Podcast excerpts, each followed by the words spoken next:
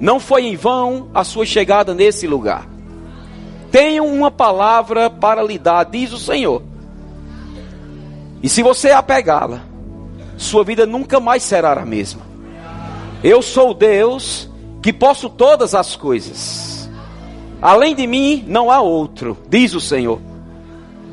Receba da minha palavra, pratique-a, e você verá os frutos na tua casa. Você verá os frutos no teu trabalho. Você verá aquela promessa que há muito tempo já te dei. Ela começar a se manifestar. Coisas chegarão nas tuas mãos, diz o Senhor, e não serão poucas. Tenho cuidado de ti. Não te perdi no meio do caminho. Hum. Você é precioso para mim, diz o Senhor.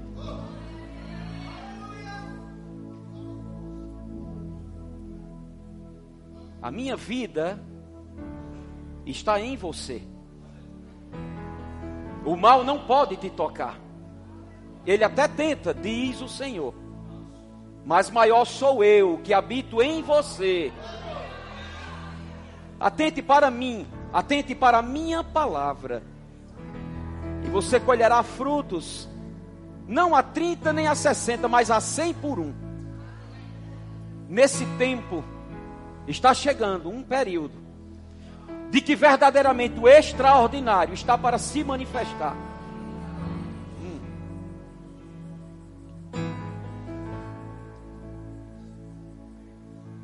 Se prepare, disse o Senhor.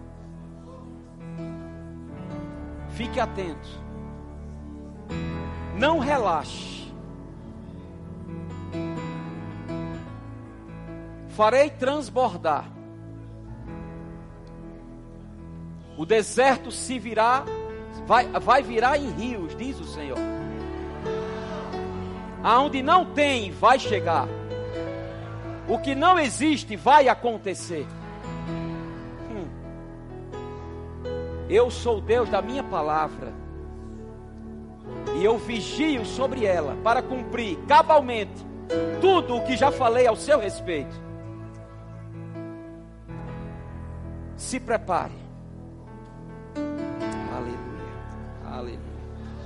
Aleluia. Aleluia. Você pode sentar. Aleluia. Diga eu recebo. Então se prepare porque eu também recebo. Aleluia. Quem quer o extraordinário? O extraordinário já está dentro de você.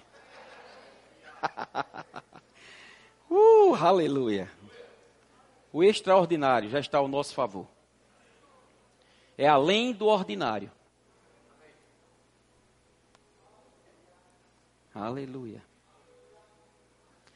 Abra sua Bíblia, por favor. Quero pedir, os meninos podem sentar. Isaac, me ajuda aí. Amém? Bote quente aí. Oh, aleluia.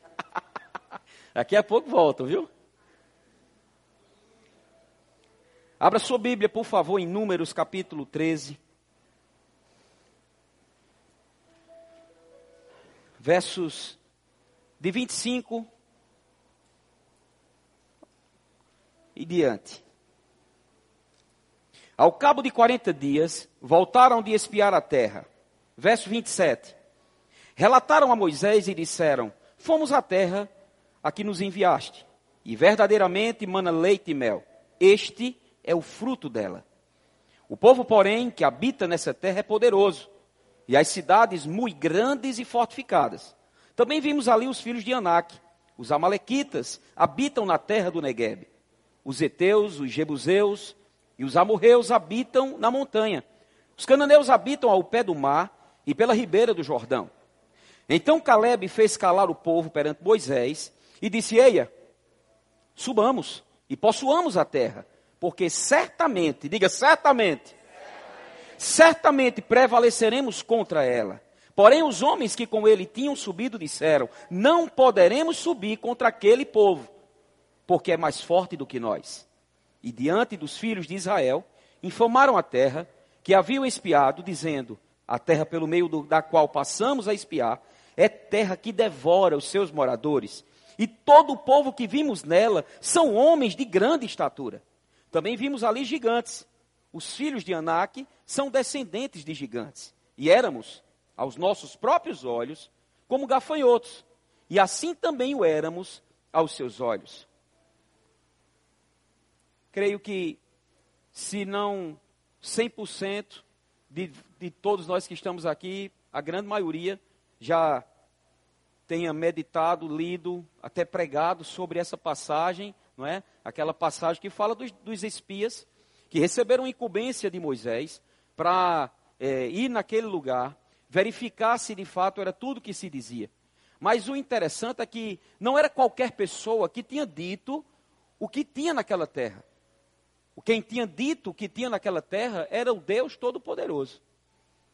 Era o grande eu sou, aquele que tinha enviado Moisés para o Egito, para salvar aquele povo das garras do Egito, para tirar o povo de uma escravidão e dar a eles uma condição de, de uma vida legal, uma vida íntegra, uma, via, uma vida boa, uma vida maravilhosa. Eles não tinham isso. Eles viviam é, num sufoco, eles viviam escravizados. Então, eles não tinham direito de nada.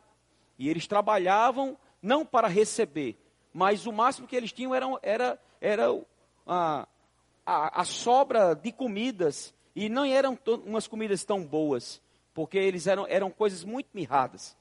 E Deus ouviu o clamor daquele povo, porque gerações e gerações passaram, e, e deu-se 430 anos.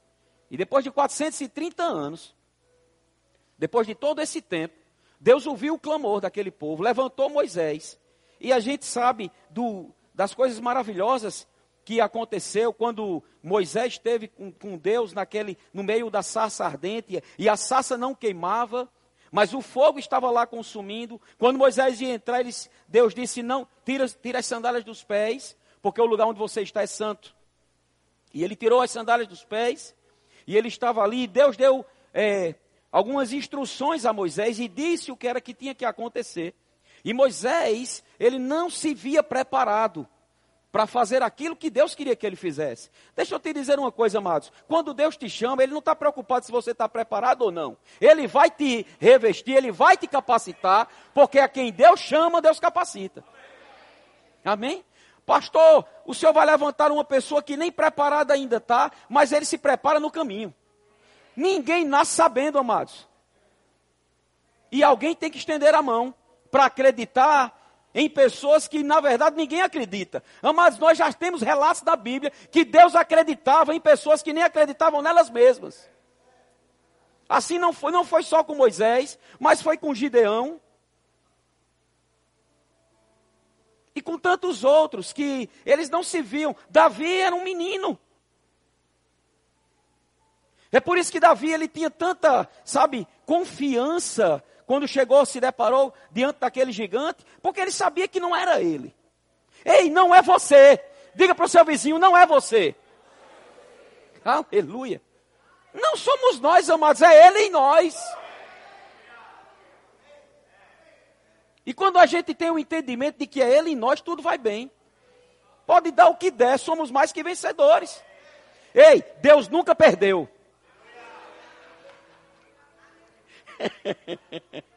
Deus nunca perdeu e a gente está no time dele. Deus faz o gol e a gente só comemora. Porque a gente está no time dele. Amém? E Moisés ainda disse, mas Senhor, eu, tô, eu tenho voz pesada. Ele disse, não tem problema não, levanto o outro. Mas você vai. Eu fui com tua cara, Moisés. Ei, Deus foi com sua cara. Amém? Satanás não vai com tua cara. E é por isso que ele faz de tudo para roubar, matar e destruir os teus sonhos, os teus planos e os propósitos que Deus tem na tua vida. Mas existe um maior do que Satanás. Aleluia. Aleluia. Esses homens que se levantaram, que eram doze no total, doze, dez dos doze, dez dos doze, se levantaram diante de um quadro que do mesmo jeito que os dois viram, esses dez viram também. Porque aqui nessa cena, nessa passagem aqui, tudo já tinha sido feito, aquelas dez pragas já tinham acontecido, o povo de Israel não era tocado, todos eles eram preservados de tudo, das dez pragas, eram coisas miraculosas, sinais, prodígios, maravilhas, que aconteciam diante dos olhos. Esses homens, esses doze aqui, junto com Moisés, eles viram, e não só viram, eles provaram e eles andaram a pés enxutos no meio do mar. Passado-se desse lugar, alguns dias depois tiveram sede. E água verteu da rocha, porque Deus disse: Moisés, fira a rocha. E Moisés feriu a rocha, e água saiu daquela rocha. E eles beberam junto com toda aquela multidão. E queridos, era muita gente. Era muita gente. Tem relatos que dá em torno de três grandes Natal. Ou seja, três milhões de pessoas andando a pés enxutos meio, no meio do mar. Não foi uma, nem duas, nem três. Foram três milhões. Eles viram isso. Eles comeram comida que desceu do céu. E a gente ficou impactado com Rick Renner quando ele trouxe a, luz do, do que era a, no original, aquela comida que caía do céu todos os, todos os dias para aquele povo. Diz que cada é, cada dia era como se fosse o equivalente a dois anos de alimento para cada pessoa. E Deus disse: só coma hoje. O de hoje não serve para amanhã. Mas ainda tinha incrédulo no meio que guardava para comer no outro dia. Isso é falta de confiança no Deus que é todo poderoso, amado. Mas chegava no outro dia que eles iam pegar, estava podre. Porque Deus disse: o maná só serve do dia. Deixa eu te dar um parênteses. Aquilo que você recebeu há 10, 15, 20 anos atrás ficou no passado, acabou. Não viva do passado, viva do hoje. Deus não é o grande eu era, Ele é o grande eu sou. Muitas vezes a gente fica emperrado porque coisas aconteceram no passado, boas ou ruins. Quando são boas, a gente fica com aquela melancolia, oh, como era bom aquele tempo. Não, tempo bom é hoje, amado. Era tão bom quando eu ficava na, na, escola, ou quando eu brincava no bairro, ou aquele tempo tão precioso. Você vai viver daquilo? Porque aquilo não volta mais. Não volta. A gente tem que deixar essas coisas de lado. No meio desse povo, na caminhada, teve deles que quando a coisa estava um pouco arrochada, porque deixa eu te dizer, amado, mesmo com Deus, a tempestade vem. As circunstâncias se levantam, as coisas arrocham, mas alguns deles, na hora que as coisas arrochavam, ou oh, como era bom lá no Egito, era melhor a gente voltar e comer cebola no Egito. Sabe o que é isso, amados? É a gente que está no meio da, das coisas do Senhor, estamos congregando, estamos buscando de Deus, mas uma coisa ali aperta, outra coisa arrocha, aí a gente diz, ô oh, rapaz, no tempo que eu estava no mundo não era assim. Querendo voltar para o Egito. Você não vai voltar para o Egito. Aleluia. Aleluia. E chegou numa cena, amados, que eles tinham já recebido uma palavra de Deus. Todos que estamos aqui, um dia já recebemos uma palavra ou muitas palavras. E nada aconteceu ainda. Naturalmente falando, não, não, não manifestou. Eu tenho promessas, amado. Muitas.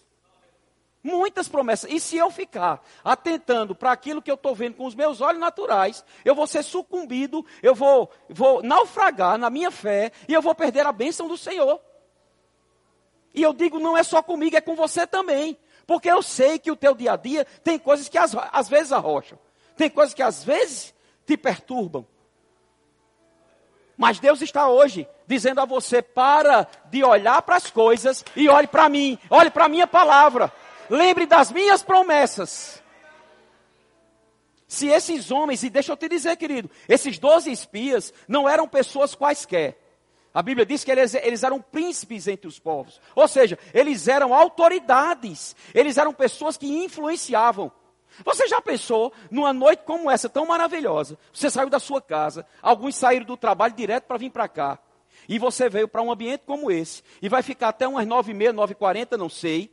Deus o sabe. De, de repente ele pode pegar a gente e a gente fazer um.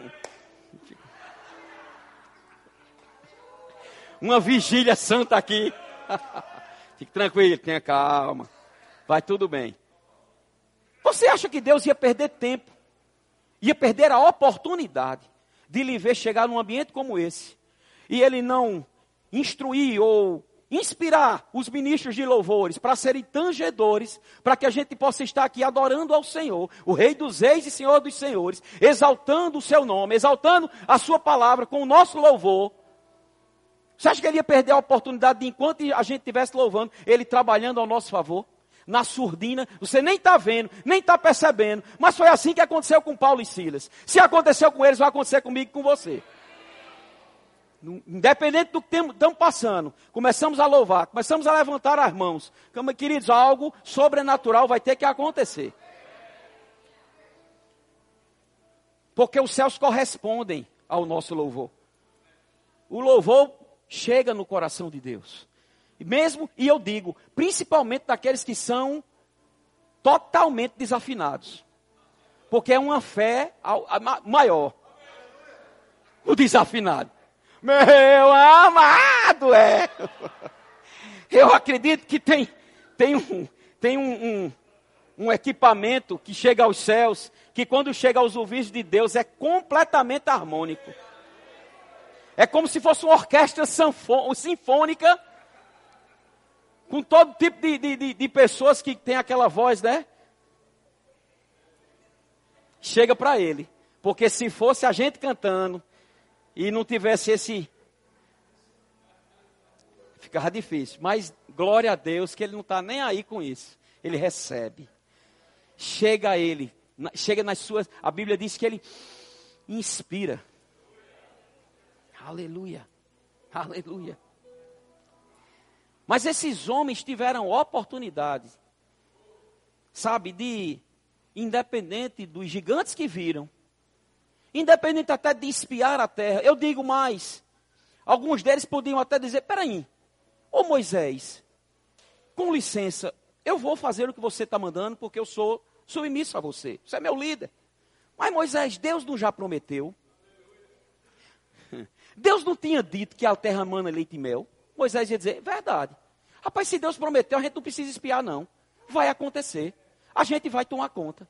Mas foi o contrário, eles foram. Dois deles viram, viu que o negócio estava meio arrochado mesmo, mas eles não atentaram para o problema. A diferença, sabe, daqueles que confiam no Senhor, não é, não é viver sempre sem ter problemas, sem ter dificuldades se levantando, sem ter é, situações adversas, não é. A diferença daqueles que amam o Senhor, que confiam no Senhor, que confiam na Sua palavra, é que em meio a qualquer tipo de circunstância, permanece firme com aquilo que Deus já falou. Não preciso ver, não preciso sentir, eu vivo por fé. Se Ele falou, vai acontecer. A Bíblia fala que Caleb se levantou e disse: É, rapaz, peraí. Pelo amor de Deus, rapaz, vocês estão doidos, inflamando esse povo. Tu não está vendo, não. Eu acredito que quando vinham aqueles dois, eu acredito que eles pegaram os mais fortes daquele grupo, dos doze.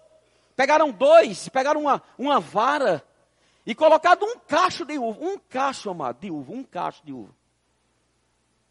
Um segurando aqui na frente, o outro segurando atrás. Um cacho de uva. Eu acredito que uma refeição, a metade daquela uva resolvia. A metade de uma uva resolvia. Porque para Deus é assim, Deus é extraordinário e é exagerado. Então a uva de Deus, a uva, aquela uva lá, para aquele povo ali, era uma uva que era uma refeição, uma uva para cada um. Toma você. De tão, de tão grande que era, de tão ma maravilhosa que era, porque Deus tinha dito, é uma terra que mana leite e mel. Se Deus falou isso, mas você lembra como, como as coisas foram criadas por Deus em tudo, no início? No final de Gênesis 1, verso 31 diz que Deus viu que era tudo muito bom. Porque tudo que Deus faz é caprichado. E ele atenta para os mínimos detalhes. Ah, Deus não é relapso. Deus não é relaxado. Deus ele é perfeito. E ele faz fazendo. Ele disse: "A terra mana leite e mel". E Moisés quando mandou aquele povo espiar, Caleb até falou Josué ficou junto com Caleb, mas dez sufocaram a voz daqueles dois. Sabe, amados, às vezes, dentro da nossa própria casa, possa ser que só um se levante com fé, Só um se levanta crendo, falando, sabe, declarando e aceitando a palavra de Deus, mas às vezes a grande maioria, ela não pega junto. E às vezes ainda critica aquele que está ali, declarando, crendo. Eu quero dizer, você que está declarando crendo, você pode estar tá sozinho no meio desse negócio. Mas se você continuar com a sua pegada, todos os outros vão se dobrar e reconhecer. Então não se incomode se pessoas não estão pegando junto com você naquilo que Deus está colocando no seu coração. Faça, continue fazendo. Eles não quiseram nem saber. Toda aquele, todo aquele povo ficou inflamado. E ficaram contra Moisés. Toda aquela geração. E da forma, queridos, é, é, é tão é, é interessante isso que da forma que todos declararam, todos receberam o que declararam tanto os dez espias, e que inflamaram toda aquela multidão, e aquela multidão sucumbiu junto com os dez, mas também Josué e Caleb, pelo que declararam, pelo que estavam crendo, eles foram os que passaram. E eles não sucumbiram, eles não ficaram prostrados no deserto. Não foi porque Deus foi mal e fez aquele povo ficar prostrado. Foi a incredulidade daquele povo que fez eles terem a consequência de não usufruírem da terra que mana leite e mel. Teu problema não é Deus. Diga para o seu vizinho: o seu problema não é Deus. Eu anotei aqui, escute isso. Isso aqui vale um milhão de dólares. Não quero nem que você multiplique para real, que você vai sair correndo aqui. A confissão errada, escute isso. A confissão errada é uma confissão de derrota, fracasso e de supremacia de Satanás. Falar a respeito de como o diabo está impedindo você de ser bem-sucedido, mantendo você na escravidão ou lhe deixando doente, é uma confissão de derrota e glorifica o diabo. Em tudo na nossa vida que a gente declara coisas negativas, a gente, em vez de estar tá exaltando o Senhor, a gente está dizendo o diabo é mais poderoso do que Deus.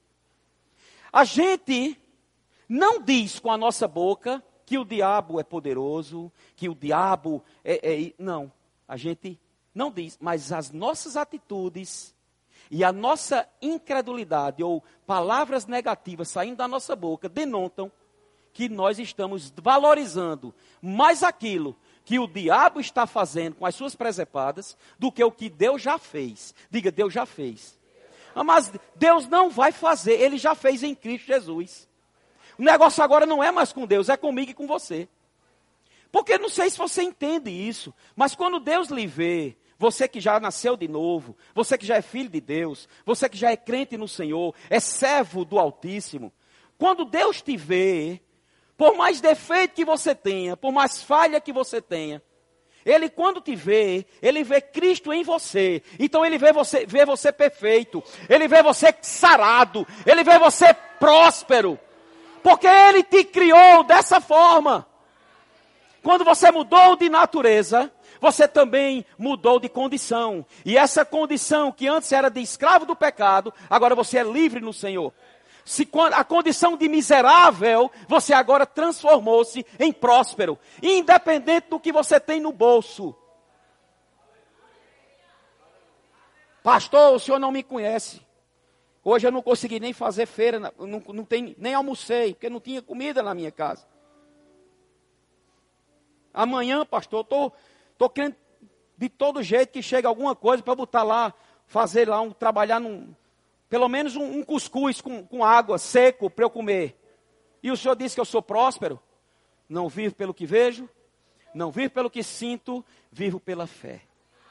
Porque o meu justo, disse o Senhor, o meu justo vive pela fé. E fé chama a existência o que não existe, como se já existisse. Certa vez, uma mulher chamou seus filhos, na hora do almoço, quando eles chegaram na, na, na cozinha, Tava tá, as, as, os pratos postos, os, o garfo, a faca. E ela disse: Meus filhos, vamos para cá, vamos sentar, vamos almoçar. E o mais o, o maiorzinho, né, que era mais sabido, tinha os pequenininhos, não, só foram na gandaia. Mas o mais sabidinho, porque era um pouco mais alto e, e, e mais, e mais velho de, de todos lá, disse: Mãe, como é que a senhora está chamando a gente para almoçar? Não tem nada na mesa, mãe. Só tem os pratos. No fogão, o fogão está fechado, mãe. O gás acabou ontem, a senhora não lembra? Mãe, eu estava com fome, abri a geladeira para pegar alguma coisa. Quando eu abri, só tinha uma garrafa de água, quase saiu uma borboleta voando. Porque não tinha nada na geladeira. A mãe disse: Meu filho, só creia, sente, vamos almoçar. E quando ela estava exaltando ao Senhor e agradecendo pelo pão de cada dia, alguém tocou na cigarra. Alguém vai tocar na tua cigarra. Alguém vai dar um telefonema para você. Lembra do que Cleide ministrando aqui, você que estava na escola dominical ou ouviu pelo YouTube? Ela disse: Recebi uma bênção pelo telefone. Todo domingo, ou a grande maioria dos domingos, a gente tem declarado isso. Vem um telefonema para você e vai chegar a solução para a tua vida. O que é que você precisa fazer? Só gera expectativa. Pastor, essa semana nem veio. Qual é o problema? Continua crendo. Você crê por, por etapas? Você, se, não for amanhã, eu não creio mais. Está ruim. Porque o tempo não é seu, o tempo é de Deus. E a nossa fé é provada. Como? Perseverando, crendo, perseverando, crendo, tendo paciência, fé e paciência, fé e paciência, fé e paciência. E quando a coisa aperta, em vez de você murmurar, em vez de você dizer, rapaz, eu achava que ia acontecer, você glorifica ao Senhor e diz, Pai, eu sei que o Senhor tem uma única palavra, e se o Senhor falou, vai acontecer.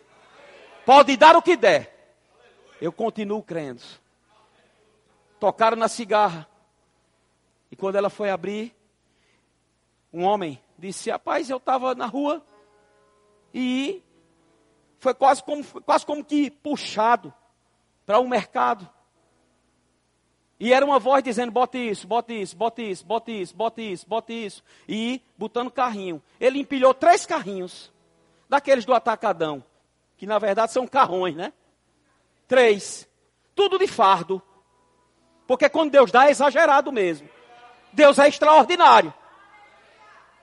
Tudo de fardo. Aí disse, aí eu ia passando no restaurante e aquela voz disse, olha, eles estão com fome.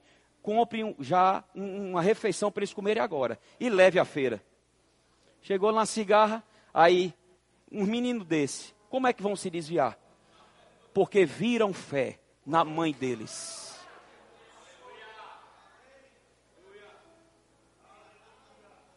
A Bíblia diz: crie, por isso é que falei. Mas creio em quê? Na derrota ou na vitória? No fracasso? Está crendo mais na enfermidade ou na cura? Pastor, como é que eu sei no que é que eu estou mais crendo? Aquilo que está saindo da tua boca é aquilo que você está mais crendo.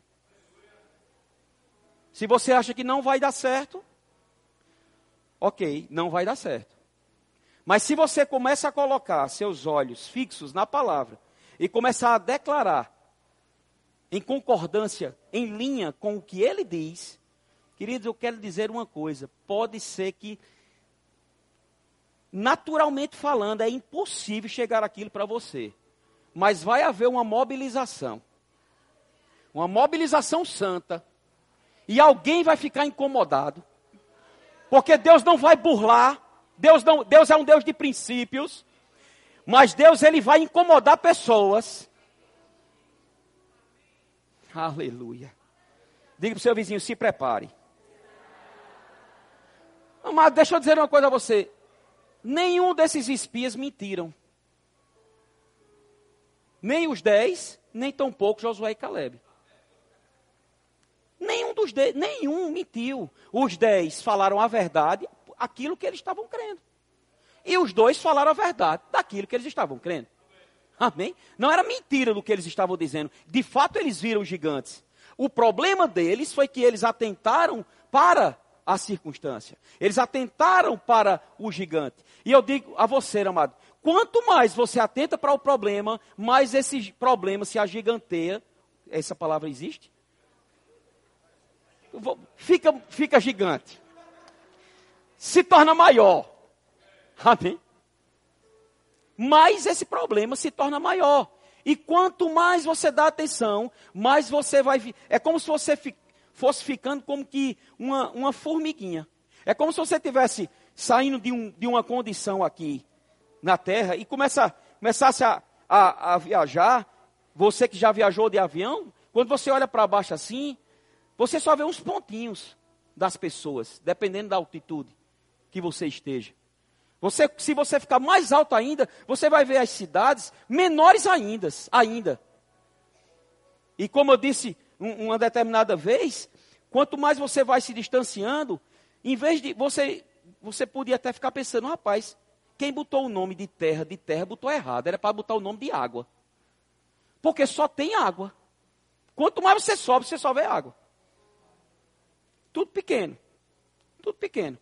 Eu quero te dizer, amados, quanto mais você sobe nas asas do Altíssimo, quanto mais você sobe,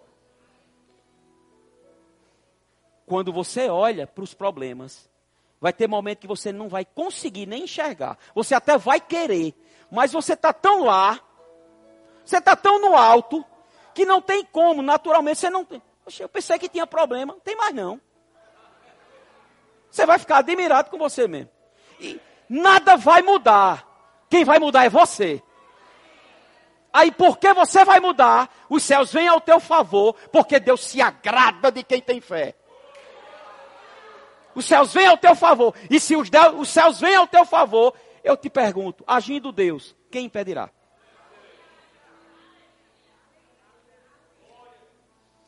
Preste atenção em Hebreus capítulo 3. Oh, aleluia. Diga, eu vou sair com a minha vitória hoje. Aleluia. Hebreus capítulo 3, verso 7. Olha porque os espias não mentiram.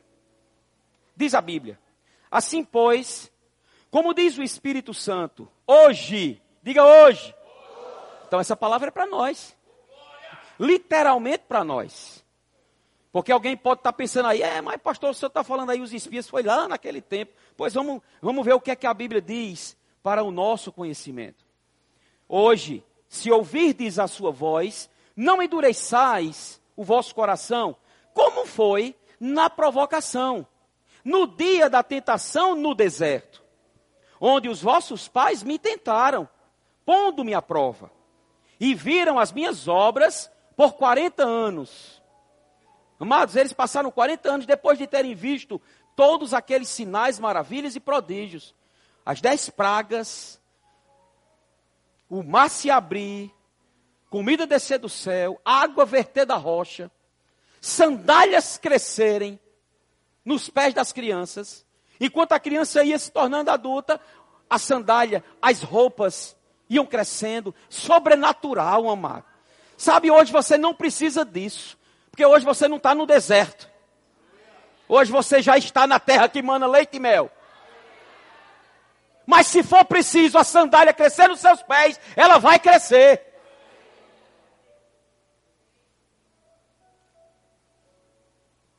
Por isso a Bíblia fala, por isso me indignei contra esta geração. E disse, Deus falou.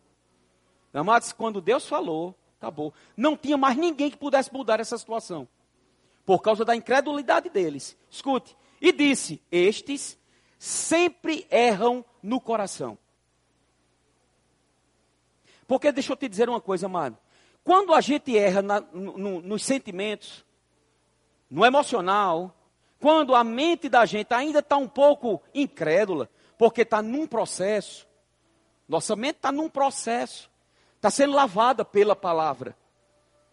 Quando alguém disser a você, pronto, fulano de tal, agora está na igreja, fizeram uma lavagem cerebral nele. Você, rapaz, não só lavaram meu cérebro, lavaram meu cérebro, lavaram meus membros, lavaram meu corpo, lavaram tudo que eu tenho. Porque a palavra lava mesmo. Ela é água e lava. Mas esses homens erraram no coração. Então a mente, nós nesse tempo que estamos vivendo hoje, novas criaturas, com o espírito recriado, a gente até pode, em algum momento da nossa vida, quando recebe uma notícia, a gente ficar meio que titubeando na mente. Mas a Bíblia diz em Provérbios capítulo 3: confia no Senhor de todo o teu coração, espírito. Porque o espírito está pronto, mas a carne é fraca. Então confia no Senhor de todo o teu coração e não te estribes no teu próprio entendimento. O entendimento pode estar dizendo uma coisa, mas se a palavra diz outra coisa, fica com a palavra. Porque os filhos de Deus são guiados pelo Espírito de Deus. E os verdadeiros adoradores adoram ao Pai em espírito e em verdade. E ele diz: Por isso me indignei com esta geração, estes sempre erram no coração. Eles também não conheceram os meus caminhos. Assim, Jurei na minha ira, não entrarão no meu descanso. Tende cuidado, irmãos. Aí essa é a palavra de exortação que o autor de Hebreus diz quando escreveu essa epístola, e o Espírito do Senhor hoje está dizendo a mim e a você. Porque tudo o que aconteceu com aquele povo de Israel, com aquele povo hebreu, aconteceu para hoje o nosso ensino o nosso entendimento. E a gente precisa olhar, comparar e dizer: peraí, se aconteceu com eles, o, verdade, aquela, o, o sábio não é aquele que insiste no erro. Tem gente que diz que você só aprende errando. Deixa eu te dizer uma coisa, amado. Você até aprende errando. Mas essa não é a melhor forma. Você só aprende errando? Não. Você pode até aprender errando, mas quando você aprende errando, você teve um prejuízo na caminhada. Porque você errou. E aquele erro pode, muitas vezes, ser até fatal. E quando eu digo fatal, não é. Nem sempre pode ser fatal, acabou, consumido. Não. Pode ser fatal para uma estação da tua vida. Uma coisa que você quer. Foi fatal. Não tem mais como voltar. E a gente, e a gente precisa ter esse entendimento com relação às coisas que acontecem. Porque se a palavra está dita para o nosso entendimento, para, para a gente ter cuidado com aquilo que aconteceu, para a gente não fazer, eu digo, amados, é melhor a gente acertar buscando a verdade. A melhor forma de você saber que você é curado não é quando você adoece e no meio da doença você começa a crer. É você ter a palavra de cura dentro de você e quando o sintoma vir, você dizer, epa, aqui é templo e santuário do Espírito Santo. Está errado, saia do meu corpo. Eu digo, é muito mais fácil a gente resistir firme na fé. Qualquer tipo de coisas que venha contra nós, quando nós temos a palavra, do que no processo de um problema que a gente está enfrentando, a gente ser instruído na palavra. Você está entendendo o que eu estou dizendo? É por isso, amado, que você precisa sempre estar tá ouvindo palavras, independente do que você está passando ou não, de, de você estar tá ouvindo palavras concernente a qualquer tipo de área. Tem gente que diz, não, eu, só, eu vou ouvir uma palavra sobre família se eu estiver passando por uma tribulação. Não, amado, escuta Escuta, escuta, escuta. Coloca para dentro, coloca para dentro. É como uma esponja embebecida de água e sabão. E deixa lá no canto. Quando você pegar para usar, que apertar, vai sair água e sabão. Então, na hora do arroxo, na hora do aperto, na hora do incômodo chegar, quando você for apertado, o que vai sair de você é a palavra.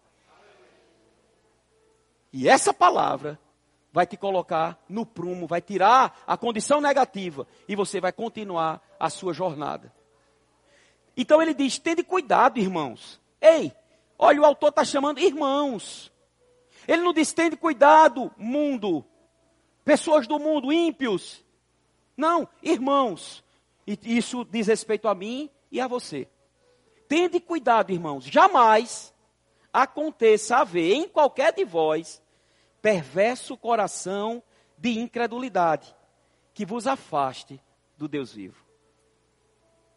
Muitas vezes, e não é errado é, estarmos incomodados com pessoas que têm vivido uma vida de prostituição, de adultério, traição, mentira, roubo. Tudo isso é pecado.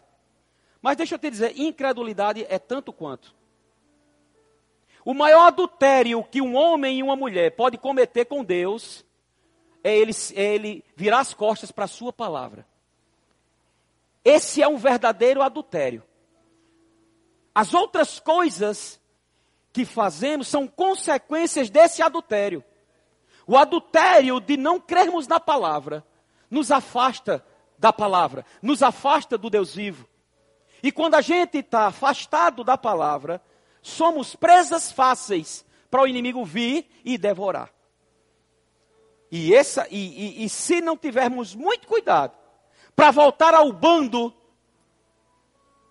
você entende o que eu estou dizendo? O bando, a congregação, a fogueira, o povo de Deus, para que a gente fique lá sendo protegido, guardado, alicerçado na palavra, se alimentando, recebendo palavras de instrução, exortação, edificação, sendo corrigido, sendo lapidado, porque amado, todos nós aqui somos pedras preciosas. E, e muitos de nós, às vezes, essa, essa preciosidade nem está sendo vista com muita nitidez. Porque eu não sei se você sabe, mas quando uma pedra preciosa é encontrada, essa pedra preciosa, quando vem à tona, ela nem sempre está brilhando, a maioria dela não. E ela precisa ter um processo de ser lapidada. E quando ela é lapidada e as impurezas são tiradas, ela brilha e ela começa a valer um valor muito alto.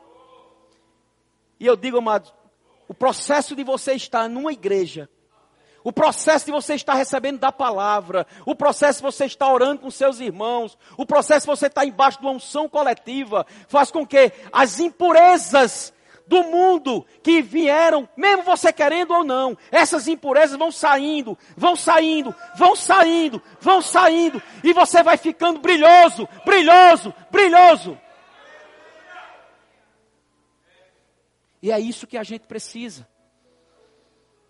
Só porque esses dez espias, essa multidão que estava lá, se associou com dez espias incrédulos, todos sucumbiram. Mas os que se associaram com dois crentes, passaram a usufruir da terra que manda leite e mel. Mas a incredulidade é tão violenta que por causa da incredulidade, o homem mais manso daquela época, a Bíblia diz que Moisés era o homem, o homem mais manso daquela época. Eu não sou manso, Lucerna sabe. Aqui a colela está tá, tá arrochando meus parafusos. Você está nervoso demais, Beto. Eu digo é verdade. Às vezes eu não digo é verdade, mas eu sei que eu estou. Aí eu tenho que baixar a Cristo. Não é meu Espírito Santo, mas é minha ajudadora. Quando ela diz isso, eu tenho que fazer, eu tenho que refazer algumas coisas. Mas nem sempre na mesma hora você consegue. Estou contando meu pecado aqui. Por certo você é todo nhenhenhê. Acima de Moá, estamos num processo. E isso é bom você saber, porque às vezes você olha, mas rapaz, esse pastor, eu acho que ele é intocável. Eu acho que esse pastor, ele está tão santo, tão santo, que ele não precisa dormir, ele não precisa comer. Amada, a gente está num processo de mudança que só o sangue do cordeiro Hoje eu passei a tarde orando e embalando. Orando e embalando. Estou aqui descadeirado. Por quê? Porque os meninos ontem me pegaram no Rema 15 de novo para a gente jogar bola. E eu saí daqui molhado, molhado, molhado, todo molhado. Não era de unção, não, era de suor. Dez minutos, dez minutos da aula. Mas é bom demais. Se você nunca foi, vá. Amém. Oh, aleluia. É marcante para eles, mas é mais marcante para quem está lá. Amém. Mas, pastor, e o senhor teve, tem tempo de ir, rapaz. Não teve como eu deixar de ir. Não dei todas as aulas, mas a aula que eu podia, eu estava lá.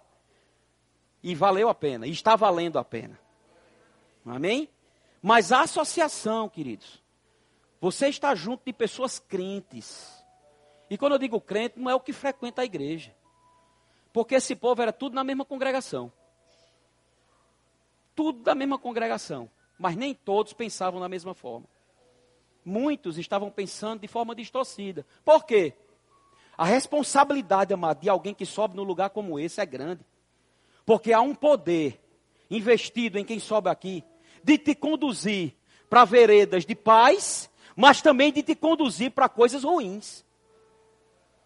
Mas a responsabilidade de nós aqui, desses ministros, de nós, da palavra, da, é, até, na, até no, no louvor, amado, é te conduzir a pastos verdejantes. Então tenha cuidado, irmão, para ver em você, sabe, como a Bíblia fala aqui, um coração perverso de incredulidade, que vai te afastar dos benefícios que já são teus. Eles, eles, você não vai fazer esforço para tê-los. O maior esforço que você vai fazer para ter os benefícios chegando na tua mão é louvar ao Senhor. Sacrifício de louvor. Sacrifícios de louvor. Esse é o nosso sacrifício hoje. Não precisamos matar ninguém, não precisamos pagar promessa para nada, só precisamos adorar ao Rei dos Reis e Senhor dos Senhores. Aleluia. Pastor Josimar, Bruce, venham para cá. Sabe, amados, deixa eu dizer uma coisa a você. Estou terminando, a gente vai louvar ao Senhor. Mas eu quero dizer que diante de tudo isso que a gente falou, eu quero que você entenda que Deus ele tem um modo de agir. O modus operandi de Deus, o modo de Deus agir, é o modo que Ele quer que hoje a gente haja. O modus operandi de Deus é, é Deus fala fé. A maneira que Deus age, a maneira que Deus faz, a maneira que as coisas acontecem, se você for ver desde o início, desde Gênesis, é Deus falando. Hebreus diz que o universo, entendemos que o universo foi criado pela palavra de Deus. Ele falava e as coisas aconteciam. Ele falava e as coisas aconteciam. E no meio da caminhada, tudo que ele falava, viu Deus que era bom. Viu Deus que era bom. Viu Deus que era bom. O que é que ele quer que a gente faça como filhos dele? Sede imitadores de Deus como filhos amados. Efésios 5:1. Como é que eu vou ser filho, imitador de Deus? Crendo e falando, falando fé, falando aquilo que eu quero, falando aquilo que eu não estou enxergando, mas a minha visão vai além do alcance. Thundercat. oh, aleluia. Não é? Eu sou do tempo de Lion. Lion. Não, não é esse não, é esse aqui. oh, aleluia. A Bíblia fala, amados, Jesus, certa vez, ele viu o povo incomodado, preocupado. Você acha que essa palavra não é o Senhor olhando para a tua vida, porque Deus te conhece por detrás e pela frente. Deus sabe o teu andar, o teu caminhar. Deus sabe o que você vai falar antes de falar. Deus sabe os teus pensamentos. Deus sabe, sabe os teus incômodos. Deus sabe como você tem passado. Deus sabe que você tem chorado nas madrugadas. Deus sabe do teu clamor, do mesmo, do mesmo jeito que ele soube do clamor daquele povo. E ele veio visitar aquele povo. E ele levantou Moisés para tirar aquele povo. Eu quero te dizer, amados, que ele está me levantando nessa noite com essa palavra profética para dizer: você vai sair dessa condição.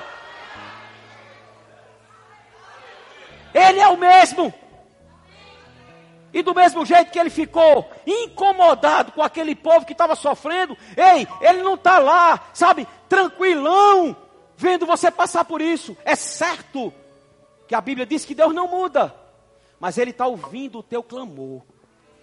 E é como se tivesse, ele estivesse dando ordens a miríades de anjos. Tem coisas na tua, de, algumas pessoas só precisa um anjo mesmo resolver. Não tem problema nenhum. Mas tem alguns que tem que levar mesmo o exército. E ele arregimenta aquele exército. Rapaz, o caldo é mais grosso daquele. Aí ele leva e eles, ó, vai para aquele lá. Mas precisamos fazer a nossa parte. E a nossa parte é crer. Crer até o tutano. Crer, mesmo que nada esteja acontecendo. Crer. Pastor, e se nada acontecer? Você morre crendo. Eu digo, é melhor você morrer crendo do que você morrer incrédulo. Porque se você morrer crendo, você vai estar com o Senhor eternamente. Você vai ser promovido se você morrer crendo. Porque a morte crendo não é a morte de separação. É uma promoção, porque agora nós vamos ver com os nossos olhos naturais o que nós cremos com o nosso espírito. E eu não vou precisar mais andar em fé, porque eu vou estar lá com Ele o tempo todo. Oh, aleluia! Está chegando, Ele está voltando. Ele está voltando, Maranata. Ora vem, Senhor Jesus. E somos nós, a bola da vez, não é mais o povo de Israel. E como espia, eu quero estar no lado de Josué e Caleb, dizendo: Ei, subamos e possuamos aquilo que é nosso de direito. Somos herdeiros de Deus e co-herdeiros com Cristo. O melhor dessa terra é para mim e para você. Jesus viu o povo incomodado, preocupado, ansioso. Jesus, rapaz, que coisa é essa, rapaz? Parafraseando. Observem os pássaros. Observe os lírios.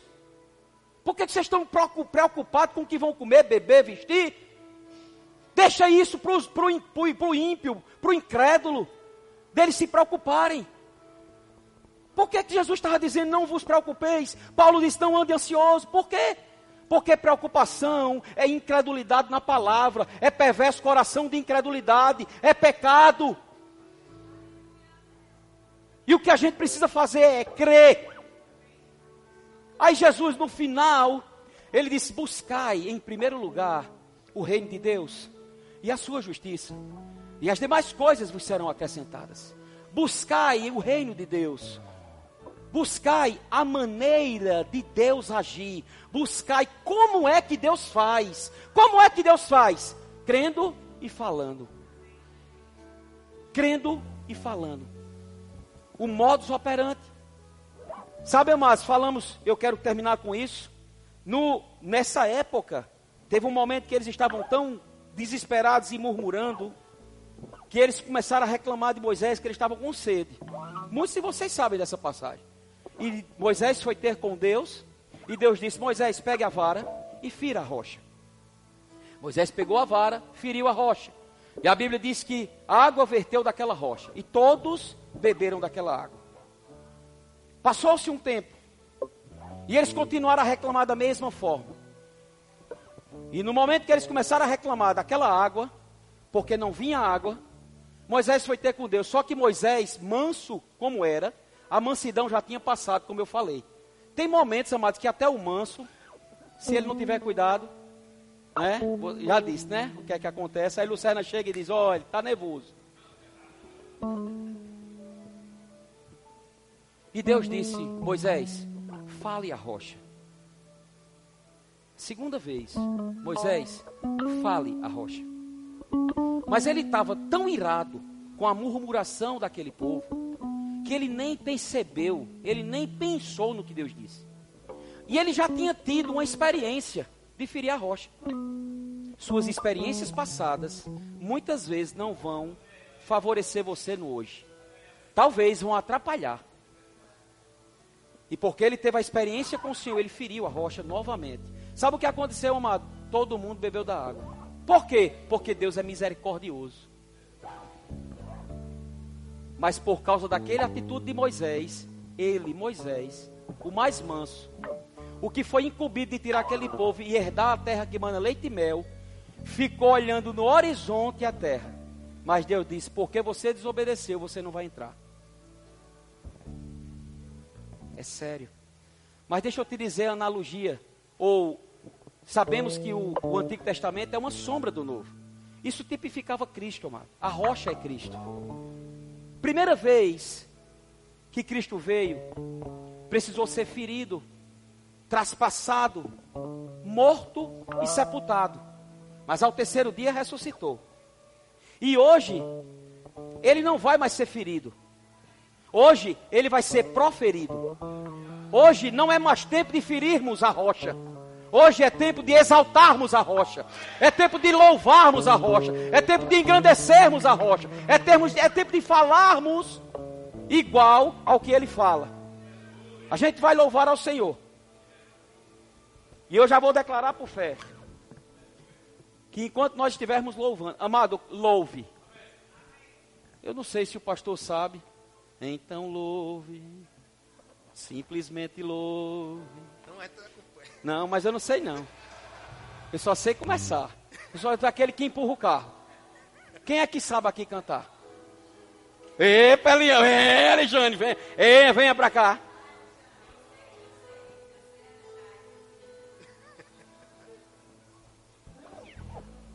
Eu gostei. Venha, minha amada, venha cantar essa música. Eu gostei. Semana passada, Vera cantou, eu digo, rapaz, é de Deus. Antes da gente cantar, escute isso. Isaías 46 diz assim: Lembrai-vos das coisas passadas da antiguidade, que eu sou Deus, e não há outro, eu sou Deus, e não há outro semelhante a mim, que desde o princípio, escute isso, desde o princípio, anuncio o que há de acontecer, e desde a antiguidade, as coisas que ainda não sucederam que digo: o meu conselho permanecerá de pé, farei toda a minha vontade. Você pode ficar de pé? Não, venha, venha para cá. Vamos acompanhar com a letra. Ó. Se quiser acompanhar, a gente acompanha. Ó. Os meninos são chiques demais. As meninas. oh, aleluia. Agora louva, orando, adorando ao Senhor. Não palavras soltas ao vento. Faz isso com um propósito. Louva essa canção, lembrando desse problema. Porque você vai pisar nessa circunstância hoje. Ela vai retroceder. E como um câncer, vai secar desde a raiz.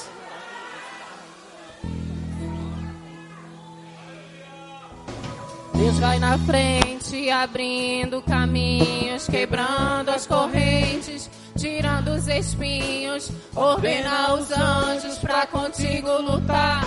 Ele abre as portas para ninguém mais fechar. Ele trabalha para o que neles confia, caminha contigo de noite ou de dia. Erga suas mãos, sua bênção chegou. Comece a cantar com muito louvor, com muito louvor.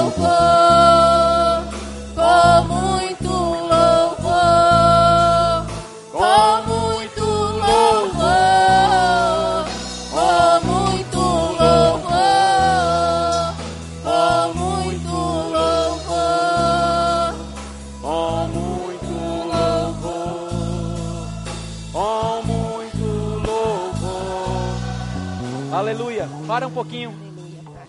Oxa, marabarraça, deleberecanda labarraço. A gente precisa cercar esse casal com amor, carinho, cuidado.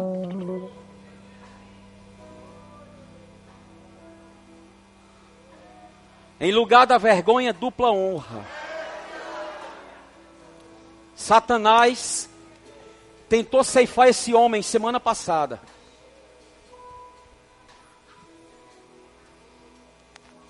Mas eu quero falar com você, Satanás. Contemple a sua derrota nessa família.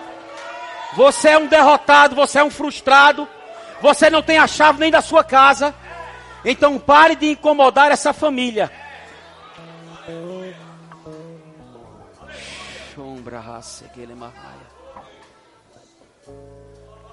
Vou orar por eles e eu quero que você concorde nessa oração. Aquilo que estava acontecendo e aquilo que o diabo estava planejando, a partir de hoje, mudanças, mudanças, mudanças. Mudança está em voga para mim. Aleluia. Mudança está em voga para mim. Estou me mudando no natural e tem coisas no espiritual que estão mudando nessa noite. Mudanças. Acontecerá mudanças na tua casa, na tua família, no teu salário, nos teus bens, no teu patrimônio. Vai acontecer.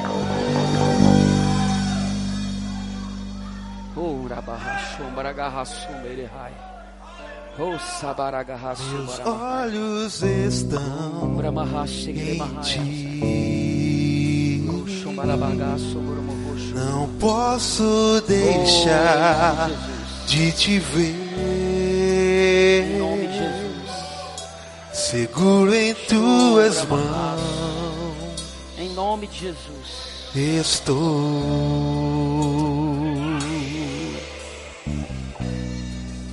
A tua palavra me diz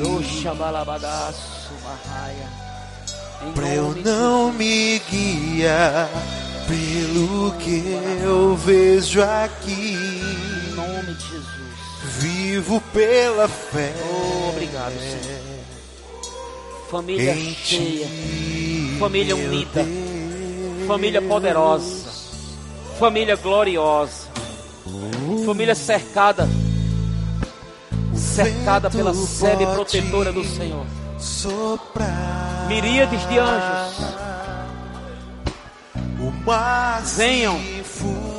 E cerquem essa família. Protejam. Guardem. O mundo pode me Oh, Santo Espírito do Senhor. Maior Só o Senhor pode convencê-los de uma nova caminhada, uma nova etapa, Deus da uma mudança de estação. O que passou, passou. E coisas maiores vão acontecer. União, unidade, unidade, concordância, respeito, carinho, compreensão, Amor. Misericórdia, perdão. Minha alma canta. Oh, Pai, o teu sobrenatural. Em nome de Jesus. Em nome de Jesus. Quão grande és tu, Senhor, sobre tudo que vier contra mim. És maior.